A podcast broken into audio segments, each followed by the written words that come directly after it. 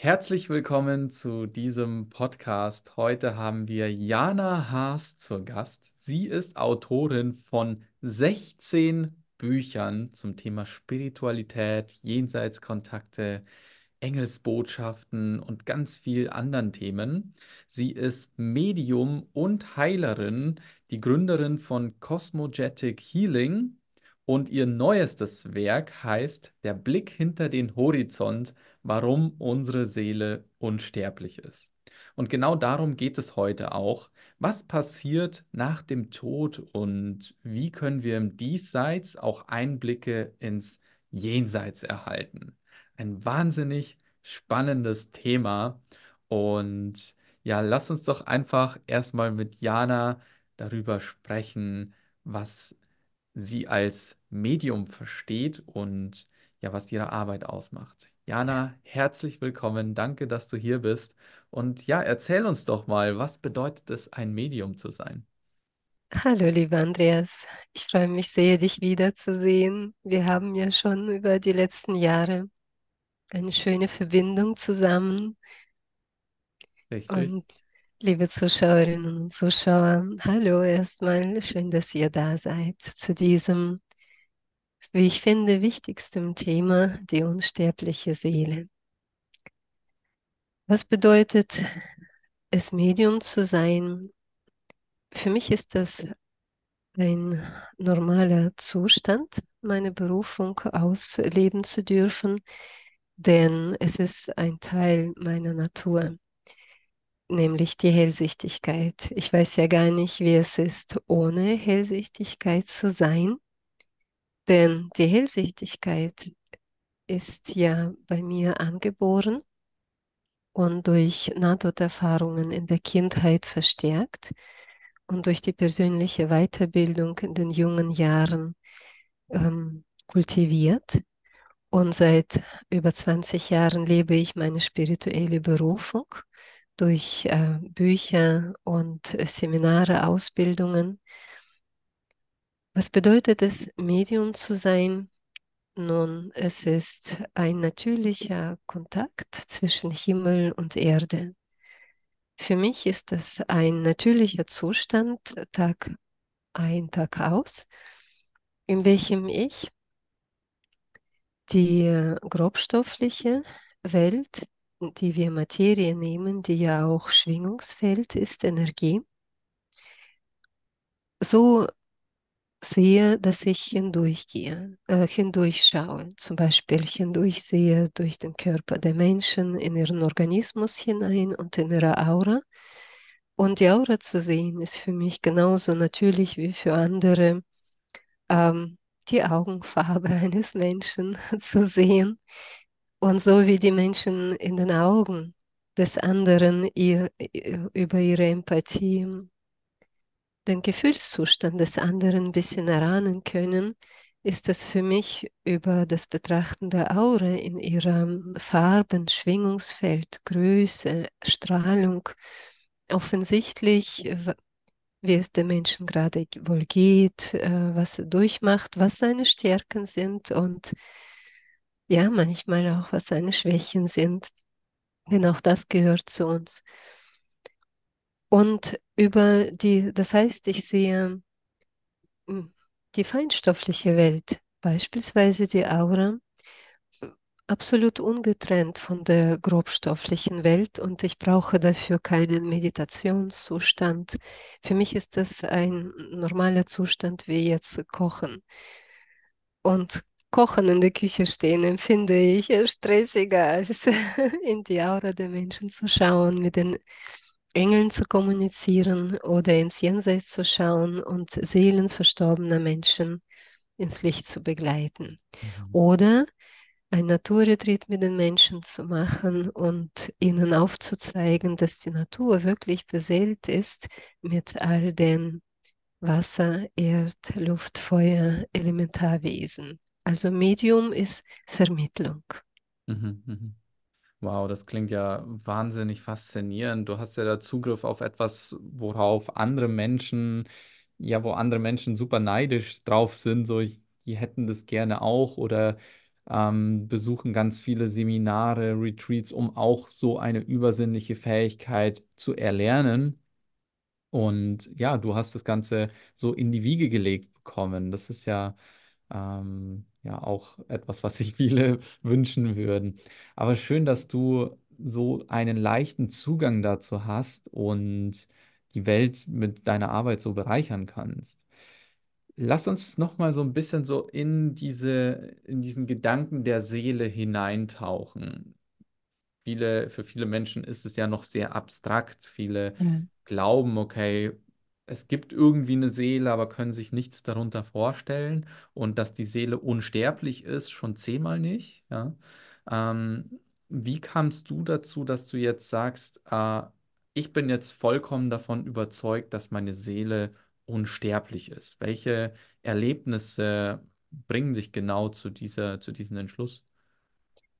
Ähm, zunächst einmal finde ich, soll, äh, sollten wir niemals neidisch auf die Gabe äh, eines anderen sein. Wir dürfen bewundern, wir dürfen uns daran erfreuen und inspirieren lassen.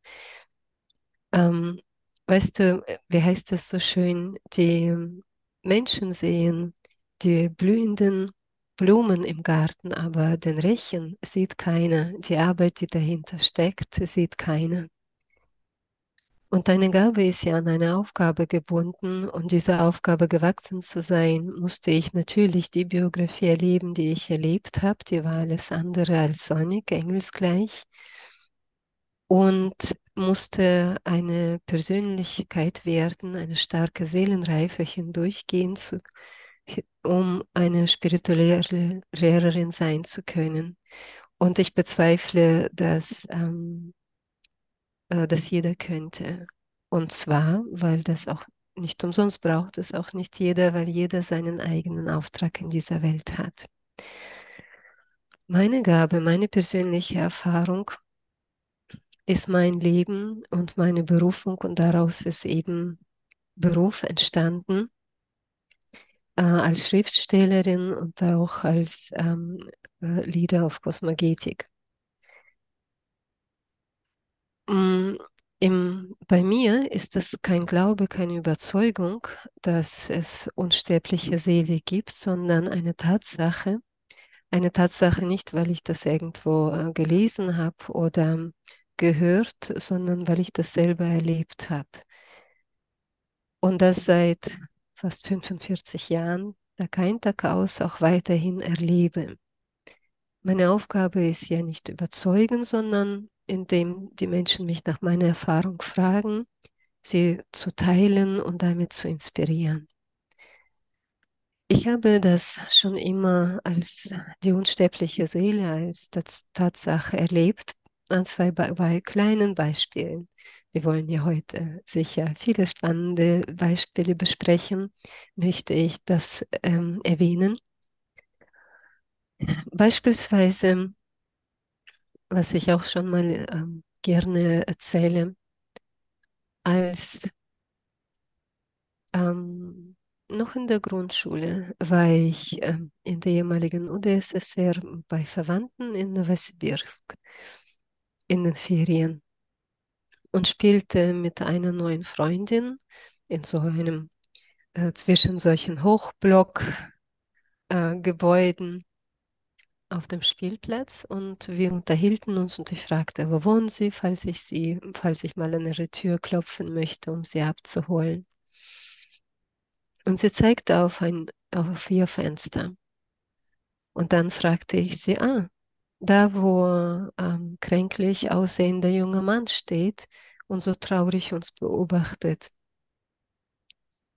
Und sie war erschrocken über diese Aussage und hat es ihrer Mutter erzählt und ihre Mutter sagte, ah, äh, tatsächlich, der Vormieter hat so ausgesehen, wie ich ihn beschrieben habe und er ist in dieser Wohnung auch gestorben. Mhm. Und für mich als Kind ähm, gab es gar keinen Unterschied, weil als Kind habe ich auch nicht nach Unterschieden gefragt zwischen Toten, ihren unsterblichen Seelen und ihrem Aussehen, weil die, der Ausdruck, die Form blieb, nur dass das wie ein Nebelgebilde durchscheinend war, das äh, konnte ich gar nicht als Kind realisieren, weil mich da ja auch keiner danach gefragt hat oder gefördert hat. Mhm. Und ähm, diese Freundin erzählte mir, äh, ja, ähm, äh, die, das Fenster ist richtig, die Wohnung ist richtig, aber wie konnte ich den Vormieter sehen? Er ist doch schon tot. Dann meinte ich, wie, er ist tot, er ist doch da. Das heißt, seine unerlöste Seele ist in der Wohnung hängen geblieben in diesem Gefühl von Einsamkeit, von Verzweiflung. Und er tat natürlich niemanden da, aber blieb äh, dort verharrt. Und da die Mutter dieser Freundin äh, mit meiner Wahrnehmung überfordert war, hat sie ihr verboten, mit mir zu spielen.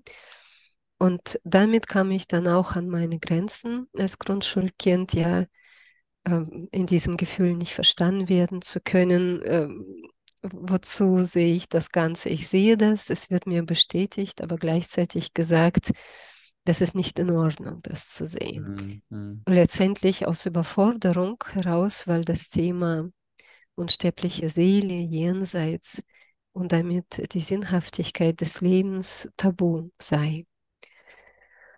Und die, ich habe unzählige solche Beispiele, nur das ist so plakativ, so eingebohrt in meinem Bewusstsein, weil ich so traurig war, dass eben als introvertiertes Kind wieder eine Freundin verloren zu haben. Mhm.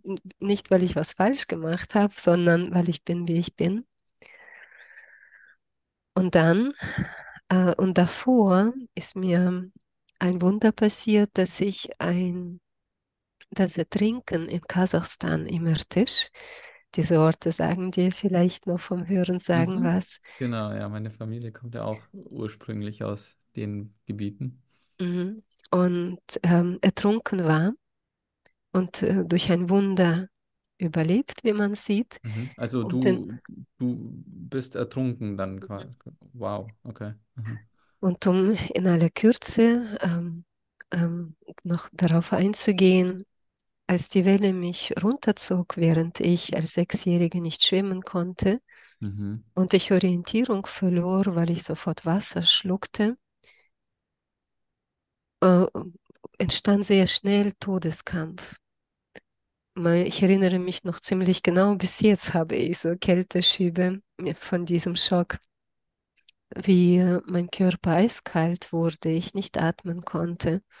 Mhm. Und in dem Moment, wo nur Wasser zu schmecken war und ich äh, der wusste, der Todeskampf ist vorbei und es macht keinen Sinn zu kämpfen, weil, ich, weil der, der, der See stärker ist als ich, habe ich mich dem Moment hingegeben und meine Seele wurde aus dem Körper hinaus katapultiert. Und ich sah mich als Kind, meine Seele, außerhalb des Körpers im Wasser und den sterbenden Körper wie so ein Klumpen ähm, tief weiter hinunterziehend. Aber meine, in dem Moment, wo ich den Körper verließ, als göttliche Seele, wurde mir unfassbar warm und ich konnte in diesem Energiefeld, symbolisch gesprochen, atmen in Form von, dass ich mich lebendig fühlte. Und ich spürte inneren Ruf, ähm, mich umzudrehen, weil ich erlebte von allen Seiten unglaubliche äh, Lichtumarmung. Und ich drehte mich um und sah mich in meiner durchscheinenden Seelengestalt, in der Form, wie ich als Kind war, eingehüllt von göttlichem Licht, Strahl, und es fühlte sich unglaublich schön an, dieses voller Urvertrauen, ich bin zu Hause in Gottes Heimat angekommen. Mhm.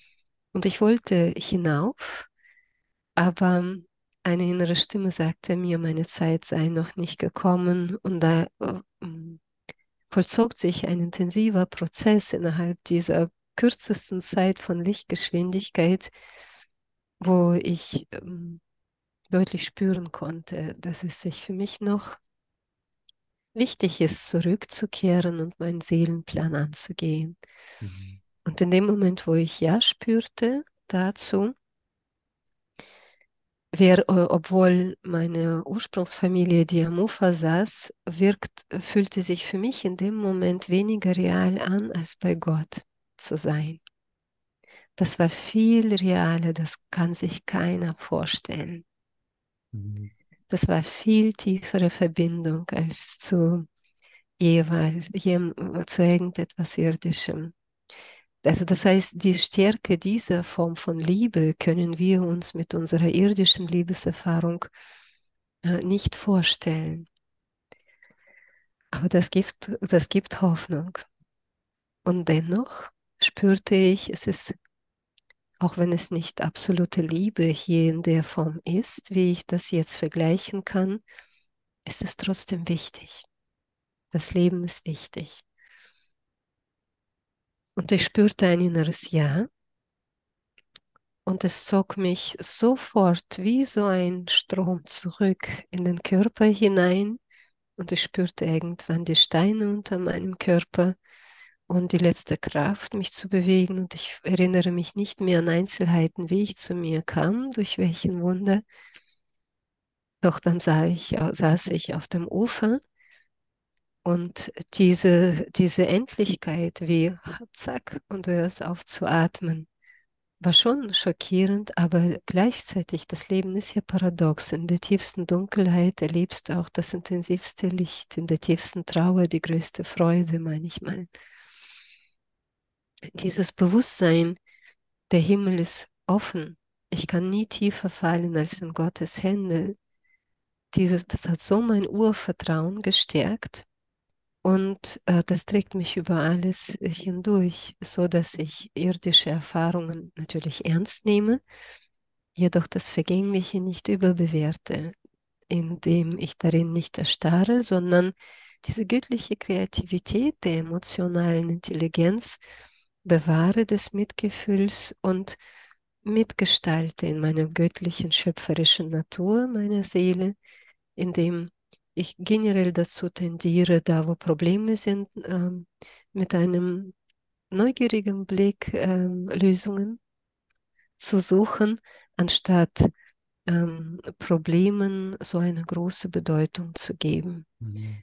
Weil ähm, die Überwindung des Leidens, das Finden der Lösungen, das ist unser Weg, um zu dieser Liebesfähigkeit ähm, fähiger und fähiger zu werden. Und deshalb, Spirit, meine Spiritualität ist frei von Religion, von Konfession, von reinen Glaubensfragen. Aber das, setzt, ähm, das ähm, darf natürlich trotzdem sein. Meine Spiritualität ist frei von ähm, angelesenen Überzeugungen.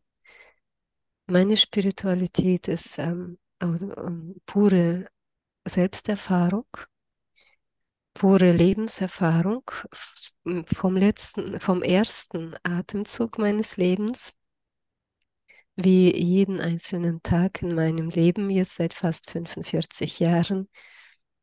Nun, Gott sei Dank brauchte ich dafür nicht regelmäßig zu sterben, sondern die mystischen Erfahrungen in den Meditationen jeden Tag sind auch himmlisches Zuhause.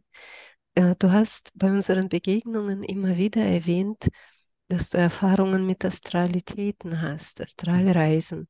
Kommt dir meine Nahtoderfahrung und diese Begegnung mit dieser Astralwelt äh, irgendwie bekannt vor? Erzähl ja, mal. Ja, ja. Also zunächst einmal, ich habe Gänsehaut.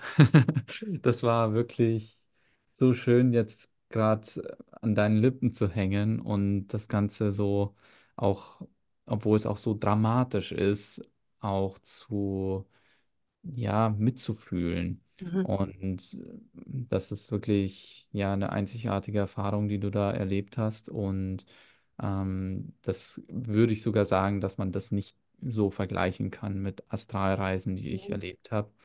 Ähm, ich habe Die schon sind weniger dramatisch. ja, ich habe schon des Öfteren meinen Körper verlassen, ähm, mit Techniken, die ich erlernt habe, um eben diesen Geisteszustand hervorzurufen, um diesen um sozusagen den Körper in einen Tiefschlaf zu bringen, dabei bewusst und wach zu bleiben, bis die Schlafparalyse eintritt, bis der Körper quasi gelähmt ist und dann bin ich mit meinem Bewusstsein aus dem Körper ausgetreten.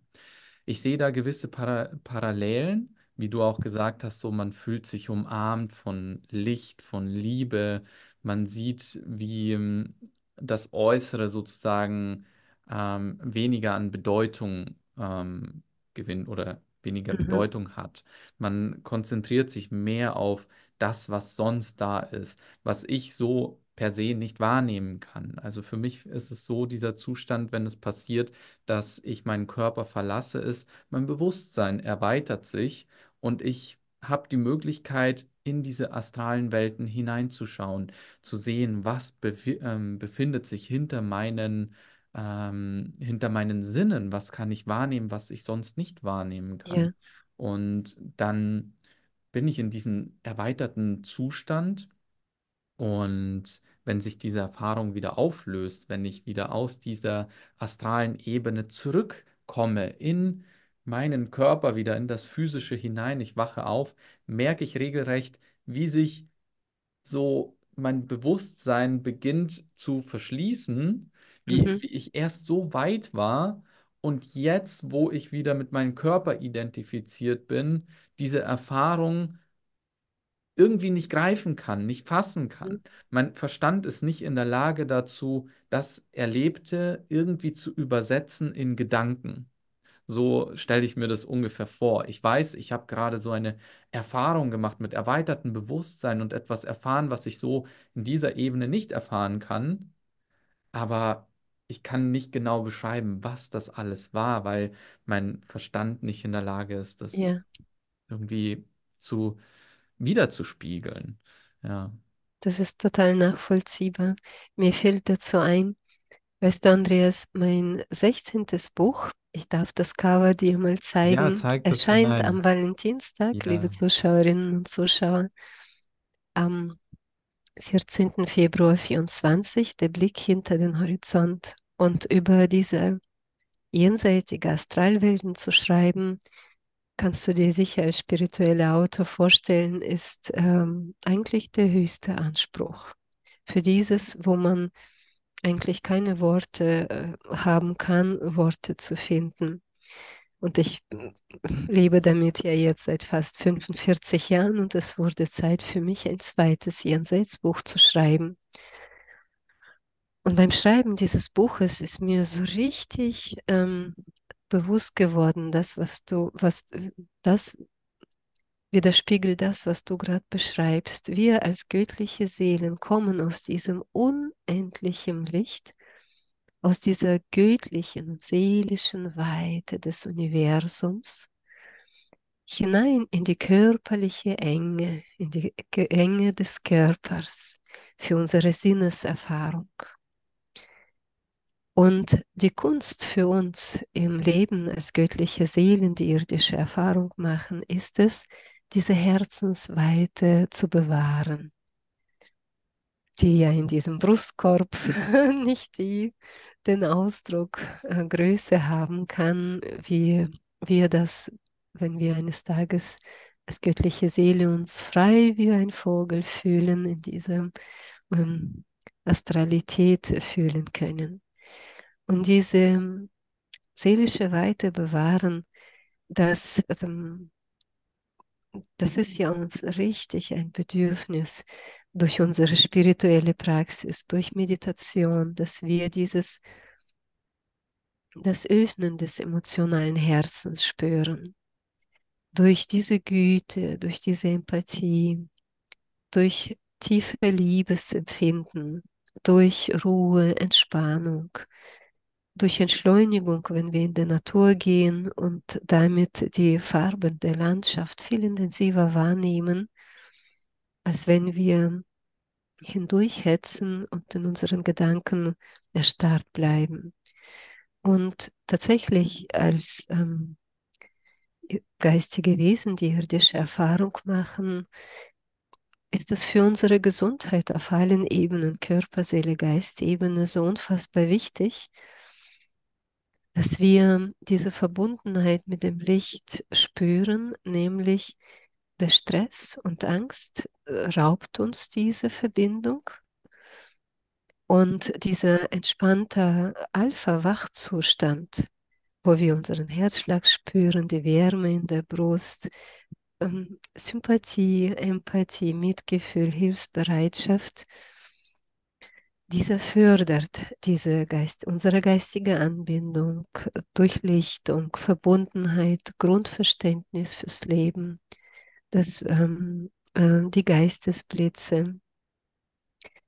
All das, äh, ähm, das dieser Alpha-Zustand des inneren Ruhe, der innere Ruhe und des inneren Friedens ist ja die Voraussetzung für diese ja, spirituelles Erwachen und eigentlich auch die Basis dafür, dass unsere meditative Praxis, die wir praktizieren, eigentlich Alltag wird. Dass wir im Alltag diese schöne Achtsamkeit haben, guten Umgang miteinander haben, äh, lösungsorientiert sind, objektiver sind, also alles nicht so persönlich nehmen. Und das ist der Grund, warum ich auch dieses Buch geschrieben habe, ähm, das Buch ist äh, voller Fallbeispiele meiner Jenseitserfahrungen, doch letztendlich ähm, führt der, Ver der Verlust der Angst vor dem Tod ähm, hinein in das Leben, weil die Angst vor dem Leben, also Überforderung vor dem Leben auch verloren geht. Und es geht um die Hoffnung, die ich mit diesem Buch vermitteln möchte, welche dann natürlich einem noch mehr hilft, die Spiritualität zu verstehen und seine spirituelle Praxis zu intensivieren, dass wir dann, wenn wir meditieren und zu Lebzeiten unser Leben würdevoll, freudvoll, gütig, fokussiert auf das Wesentliche, das, was unsterblich ist, unsere Erfahrungen, Erinnerungen, Gefühle lenken, dann sterben wir eines Tages physisch erfüllt, ohne etwas zu bereuen. Wir spüren unseren Seelenreichtum. Mhm. Und diesen Seelenreichtum unserer starken Persönlichkeit nehmen wir mit ins Jenseits hinein und das, und die, und das gibt dem Leben seinen Sinn, dass alle unsere Erfahrungen, die uns ähm, prägen, vorausgesetzt wir, wir, es ist die Liebe, die unsere Welt zusammenhält, gibt allem somit auch dann einen Sinn, weil wenn wir nicht imstande sind, an etwas Höheres zu glauben, wenn wir ganz ähm, noch arm an eigener authentischer spirituellen innerer Erfahrung sind und vielleicht ausschließlich zum materialistischen Weltbild neigen. Das ähm, ist dann sehr schnell recht trostlos, weil wir alle wissen, irgendwann ist diese Inkarnation vorüber und wofür das Ganze. Mhm. Und deshalb sind ja deine Meditationen, deine Kurse, die du anbietest, für die Selbsterfahrung auch mein Buch, mit dem ich aufkläre für die Selbsterfahrung, für ein möglichst größtmöglichstes Verständnis des Lebens, mhm. die beste Investition in sich selbst. Total. Wollen wir noch mal ein bisschen tiefer einsteigen in das Thema Jenseits? Ich mhm. denke, das packt sehr, sehr viele Leute einfach, weil, weil es so abstrakt ist und mhm. mh, mm, allgemein würde ich jetzt gerne so ein bisschen wissen, wie du mit dem Jenseits kommunizierst und ob das vielleicht auch möglich ist, dass andere Menschen das auch können. Ist es nur jetzt für dich möglich, weil es dir in die Wiege gelegt wurde, oder kann das je, jeder erlernen? Wie ist in, das genau? In der Intensität, wie ich es mache, ist es natürlich nur mir möglich. Denn jeder Mensch ist einzigartig, das ist mein einzigartiges Talent. Und diese hat ja auch die Aufgabe, Nämlich meine Lebensaufgabe ist es ja, über diese unsichtbaren Welten zu, zu berichten. Die Intensität, die ich besitze, ähm, hat keine und braucht keine, weil er eine andere Aufgabe hat. Er hat eine andere Intensität. Weißt du, als ähm, ich wollte, ähm, weil es einfach anstrengend ist, kein weiteres Jenseitsbuch schreiben, aber ähm, wie immer, irgendwann habe ich von diesem Buch geträumt. Vom Titel, Untertitel und dann begann das Buch zu fließen in chaotischer Reihenfolge, kamen mir all die Erinnerungen von Fallbeispielen hoch und Erkenntnisse der letzten äh, zehn Jahre, die vergangen sind seit dem letzten jenseitige Weltenbuch. Und aus diesen Notizen heraus entstand dann wie ein Puzzle, formte sich dann Inhaltsverzeichnis. Und dann dachte ich mir, hm, ähm, ist das überhaupt für die Menschen nachvollziehbar, weil es so schwer greifbar ist? Und ich habe den Inhalt ausprobiert, ähm, indem ich eine Online-Ausbildung zum kosmogetischen Trauerbegleiter gemacht habe und mache. Ende Februar startet wieder die erste Gruppe. Und an diesen zehn Abenden habe ich mein Wissen kundgetan und ich war so überwältigt von Reaktionen der Menschen, wie leicht es für sie verständlich war, wie hilfreich es war. Und das, sie haben mir sogar mit ihren Fragen geholfen, das Buch zu verdeutlichen, weil ich persönlich, da ich ähm, Gott sei Dank ähm, diese Erfahrungen nicht hatte, erstaunte nicht schlecht, wie groß doch auch das Thema Suizid in dieses Buch hineingehören muss. Das betrifft so viele Menschen und wie groß auch zum Beispiel das Thema Kindestod ist, das äh, wusste ich auch gar nicht, wie viele Menschen das betrifft. Und so bekam das Buch noch mehr an Tiefe, noch mehr an, an, an echten Emotionen in aller ihrer Vielfalt, die ich selber ja gar nicht hätte bitten können. Da dachte ich, ich habe echt genug erlebt und dann äh, kommen Menschen auf dich zu und du denkst dir, mein Gott, wie kann man so viel tragen, was für eine starke Seele muss man sein. Und dann ähm, baten die Teilnehmenden natürlich auch um praktische äh, Begleitung.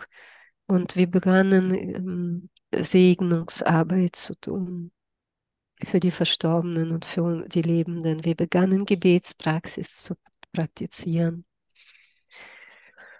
Und dann begannen wir auch Heilarbeit zu praktizieren durch Intuitionsübungen, Energieübungen.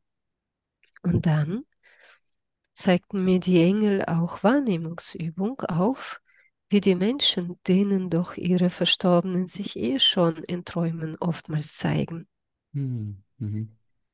Oder in Meditationen oder in unerwarteten Momenten, wenn sie zur Ruhe kommen. Zack, ist diese Welt da. Sie ist ja da. Sie ist ja nicht getrennt. Es ist nur ein anderer Bewusstseinszustand, der für mich besonders leicht ist zu verinnerlichen, einzunehmen. Und wir begannen dann auch mit Wahrnehmungsübungen. Und es war so schön zu sehen, dass wirklich jeder der hunderte Teilnehmer, der, der von so vielen hundert von Teilnehmenden intuitiv imstande war zu spüren, ob es ihren Verstorbenen da oben gut geht oder ob sie noch ein Gebet, eine Orientierung ins Licht brauchen oder sogar himmlische Zeichen in Form von Bildern, Lichtern zu bekommen, Engelbildern. Und je nach Talent gab es sogar auch Rückmeldungen, dass die Menschen die Seelen gesehen haben, sogar mit Gegenständen, die so typisch für sie waren zu Lebzeiten. Und, und wir haben somit gehört auch zu dieser Online-Ausbildung auch Intuitionstraining dazu, dass man wirklich unterscheiden kann, ist es die Sehnsucht und Fantasie oder reales Bild, reale Begegnung mit einer Aufgabe, mit einem Auftrag. Äh, ein einfaches Beispiel, wie sowas aussehen kann.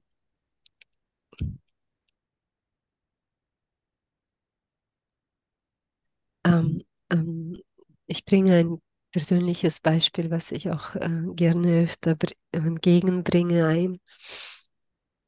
Wie eine, Teilnehm ähm, eine Teilnehmerin fragte mich nach ihrem verstorbenen Mann. Sie wollte wissen, ähm, der seit einem Jahr starb, ob es ihm gut geht, ob sie es richtig spürt. Denn ähm, der Tod war unerwartet. Und ich sah seine Seele immer noch in, ihrer, äh, in der Nähe ihrer Aura, also in dieser Astralität, mit einem riesigen roten Rosenblumenstrauß. Und seine Worte waren durch diese Gestik, die ich formen konnte. Ich werde nie aufhören, dir rote Rosen zu schenken. Hm. Und sie fing an zu weinen und sagte, tatsächlich ist das quasi unser Codewort, Wort. Ähm, das ist so etwas Typisches für unsere Beziehung. Leben lang hat er mir zu Hochzeitstag rote Rosen geschenkt, obwohl ich sagte, wir sind schon so ewig zusammen, das brauchst du nicht mehr. Und als Zeichen der Liebe hat er das trotzdem weitergemacht. Und damit zeigte er, dass die, ihre Liebe unsterblich ist und sie bleiben in Liebe, nicht in Trauer verbunden. Und für ihre Liebe ist es wohl wichtig, sich im Jenseits eines Tages wieder zu begegnen und das, was noch versäumt wurde, nachzuholen. Und damit äh, wusste sie, gut, es geht ihm gut, er ist auf seinem Weg, in Liebe sind wir verbunden. Ich bin auf meinem Weg, äh, beziehungsweise sie ist auf ihrem Weg. Es darf ihr auch gut gehen. Nichts ist für die Liebe ist nie für immer verloren. Hm. Irgendwann werden sie sich wiedersehen und ähm, das, was sie noch nicht klären konnten, klären in ihrer dieser notwendigen Resonanz. Mhm. Und wenn solche Momente kommen, wo so, so das so symbolisch ist sogar, das ist ähm, so magisch, äh, so mystisch, zauberhaft. Und das, ähm, diese so konkrete ähm, Gestiken und Symboliken hörte ich von etwa einer Handvoll Seminarteilnehmenden, weil wir machen dann auch Nachbesprechung, Fragerunden und so kriege ich auch mit, ähm, ähm, kommen die Teilnehmenden gut mit, was erleben sie und das ist so eine Bereicherung gegenseitige. Ja, danke fürs Teilen. Das ist so, so spannend und ich kann mir vorstellen, wie schön das Buch dann sein wird. Ich werde dann auch reinlesen und ich packe auch natürlich den Link unten in die Show Notes rein und allgemein zu deiner Website. Da kann sich jeder dann informieren. Ich habe noch eine Ich werde letzte dir ein, mein, ein Exemplar signiertes natürlich zuschicken, Danke sehr, Andreas. danke. Ja, da warte ich schon ganz gespannt drauf. Und ich hätte noch eine letzte Frage, die tatsächlich mich super äh, stark auch nochmal interessiert. Und zwar, ähm, das Jenseits ist ja wie so eine Art Zwischenwelt. So Mhm, verstorbene Seelen kommen da an, ähm, können vielleicht manchmal auch nicht loslassen, wie du mhm, jetzt auch von dem jungen Mann erzählt hast ähm, der ähm, verstorben war und so in dieser Einsamkeit noch in dieser Wohnung sozusagen festhält und noch irgendwie begleitet werden darf, um abzuschließen, um ihn ins Licht zu führen. ja. Würdest du jetzt sagen, dass diese Jenseitswelt ähm, tatsächlich, also dass sich dort Seelen aufhalten, die noch nicht loslassen konnten, die noch nicht den Weg zurückgefunden haben? Oder wie siehst du diese Welt des Jenseits und die Welt des Lichtes so ähm, Mhm. am Ende des Tunnels? Ich beschreibe in meinem Buch Der Blick hinter dem Horizont, dass ähm, wenn die Seele, wenn der Mensch den letzten äh, Atemzug macht, mit dem letzten Herzschlag seine Seele den Körper verlässt. Und sie befindet sich in unserer Nähe. Und ich nenne diese, dieses Energiefeld, der frei von Materie ist, sondern Energiefeld, neutrale astrale Ebene, in die wir alle hineingehen. Und die Seelen, die besonders voller Hass sind, Kampf, Aggression, Gewalt, sie schwingen sehr tief, schwermütig und sie sind völlig frei von Selbstreflexion, hauen weiter drauf und es ziehen ihre Schwere in ein tiefer schwingendes Energiefeld hinein mit ähnlich schwingenden Seelen. Sie erschaffen sich diese Realität selbst, obwohl die Engel immer da sind, um sie ins Licht zu führen, aber können nicht zwingen, der freie Wille ist unantastbar. Und diese, äh, diese Astralwelt nenne ich Unterastralwelt, die auch vorübergehend ist, solange die Seele sich selber bereit ist zu reflektieren, bis die Seele bereit ist, sich zu reflektieren. Diese neutrale Astralwelt, wo die Seelen nicht aggressiv sind, äh, gewalttätig, wo die Seelen einfach so traurig, nicht bewusst sind. Sie fühlen sich ähm, es nicht wert, ähm, ins Licht zu schauen, dem Licht äh, ebenbürtig zu sein. Ihre Realitätsbefeld ist ausschließlich meine Wohnung, meine Realität und bleiben in der Wohnung hocken oder im Schloss, die Schlossgeister.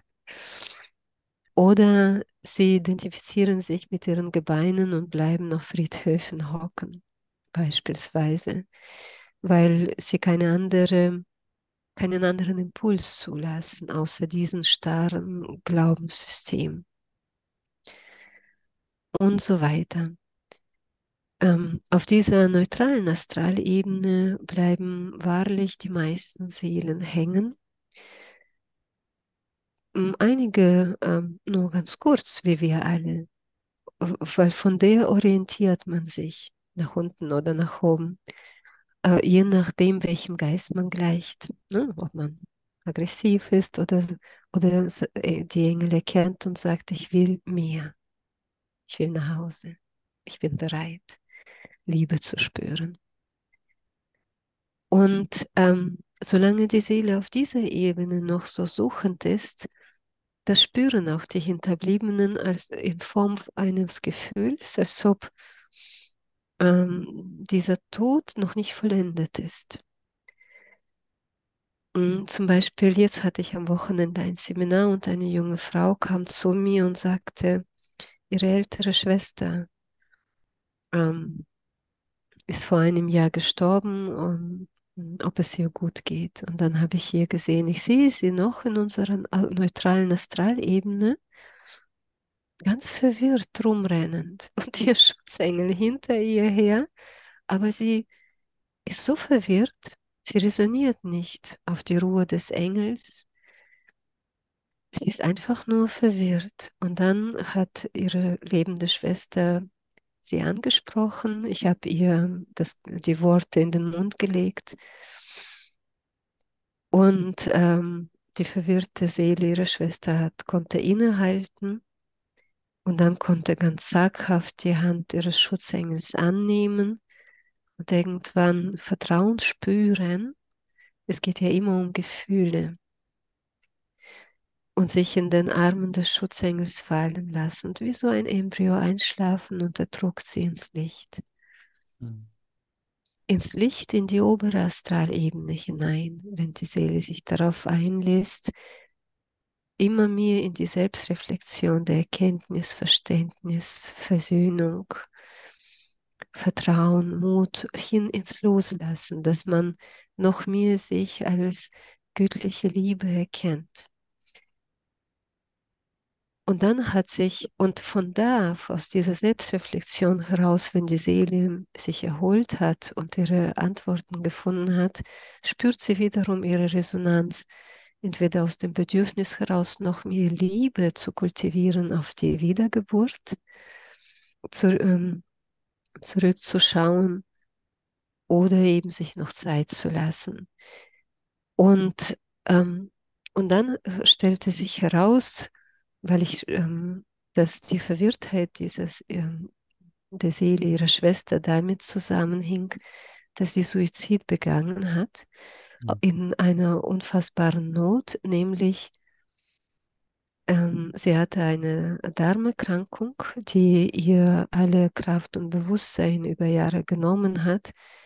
Und in diesem ähm, nicht mehr zurechnungsfähigen Zustand aus der Not und Schmerzen heraus hat sie im Affekt dies begangen und sie hat es im Jenseits immer noch nicht verstanden, was passiert ist. Mhm. Und sie musste jetzt in diesen Heilschlaf äh, hineinfallen, um sich im Lichte zu erholen und dann zu beginnen, in der oberen Astralebene zu erkennen, was ist passiert. Und dann beginnen sich mit ihren Emotionen auseinanderzusetzen. Und das, was dann im Lichte heilen darf, das lässt auch die Hinterbliebenen äh, sich besser fühlen. Sie spüren, ah, jetzt ist es vollendet, jetzt ist es heil, abgeschlossen.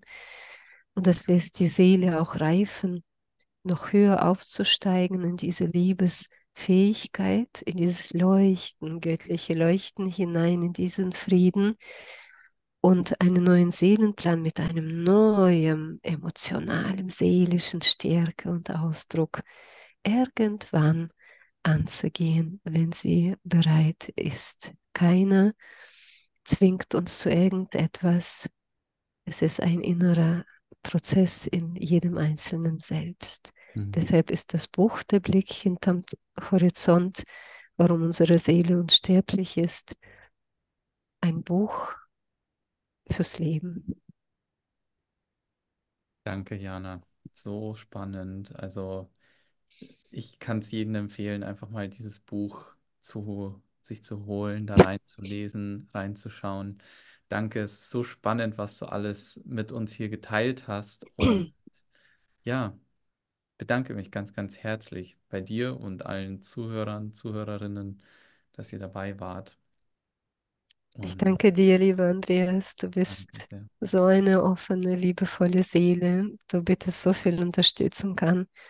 Das ist nicht selbstverständlich. Danke, Merci, danke. vielen Dank. Danke auch, liebe Zuhörerinnen und Zuhörer, für euer empathisches Interesse.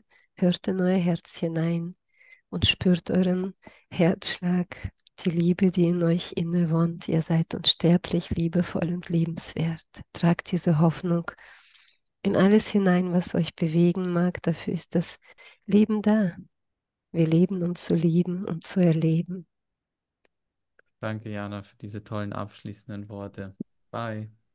Danke, Andreas. Alles Liebe.